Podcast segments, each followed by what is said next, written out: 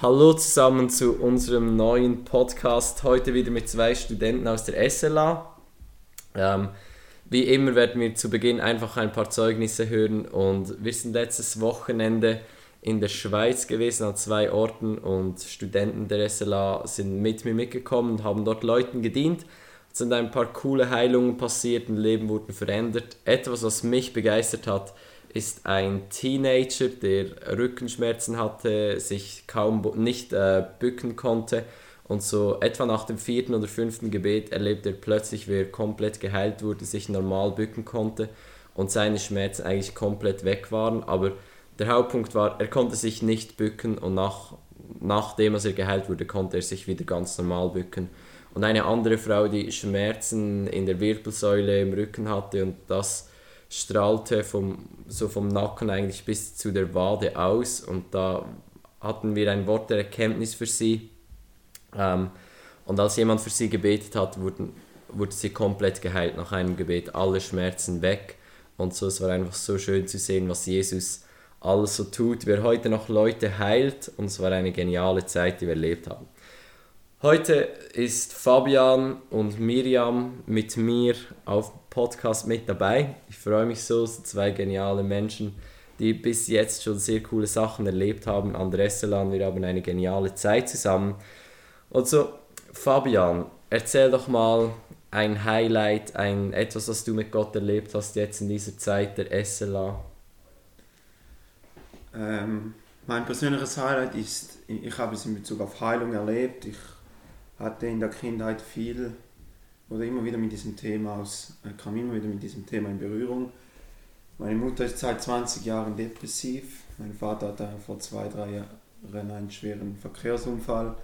Ich selber war auch im Spital, hatte die, die Diagnose von Krebs und ich durfte immer wieder erleben, wie Jesus unsere Familie ganz speziell führte und berührte. Und der Wunsch für kranke Menschen oder ja, der Herzenswunsch für kranke Leute zu beten, der wurde in meinem Herz immer größer. Und neulich war ich in der Therapie, dann hat mir die Therapeutin ihr Herz ausgeschüttet.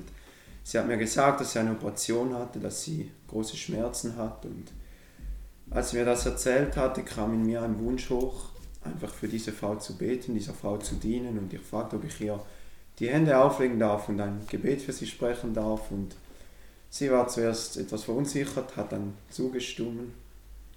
Und ja, ich durfte ihr die Hände auflegen, ein Gebet sprechen und die Frau wurde von Jesus berührt, ihr Leben wurde verändert.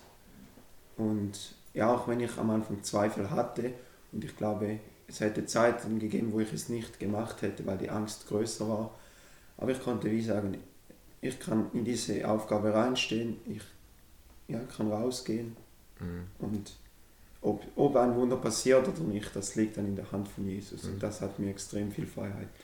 Und was ist dann passiert? Ähm, sie, also, du hast gesagt, sie hatte viel weniger Schmerzen, oder?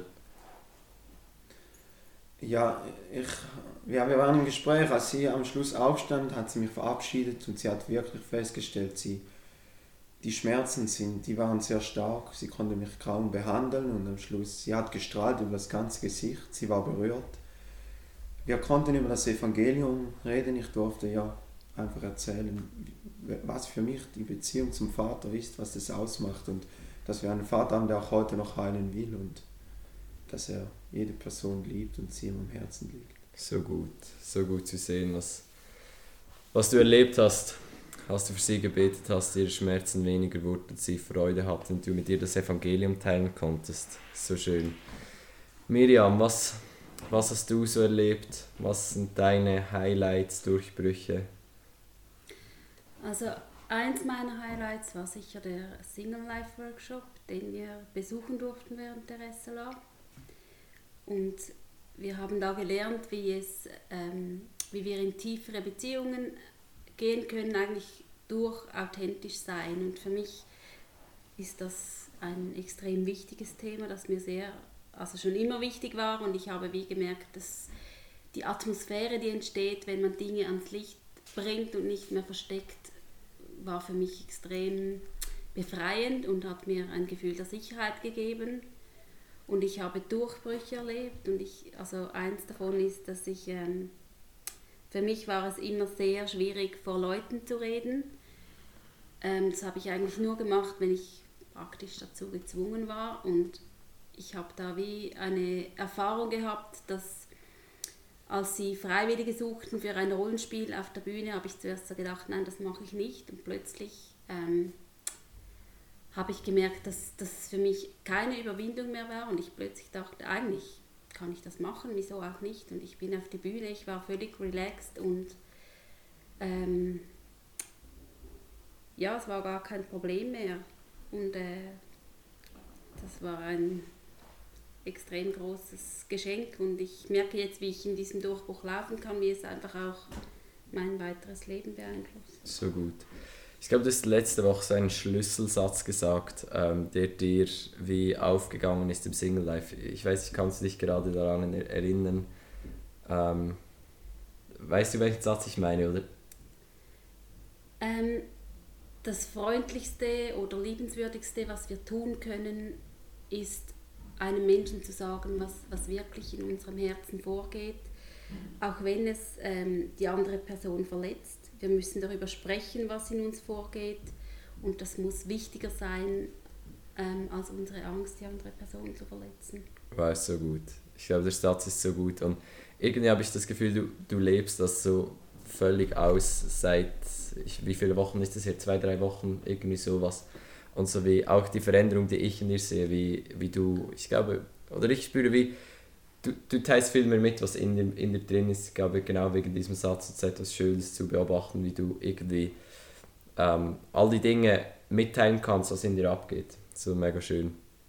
Ähm, genau, etwas, was wir ein bisschen, wir drei darüber sprechen möchten, ist, was es heißt, aus dem zu leben, was Jesus für, für uns am Kreuz getan hat. Und so, Gerade vorhin in der SLA haben wir ähm, das Abendmahl zusammengenommen, geschaut, was hat Jesus für uns getan. Sein Leib wurde gebrochen für uns. Er wurde durchbohrt, damit unsere Schuld weggenommen wurde, etc.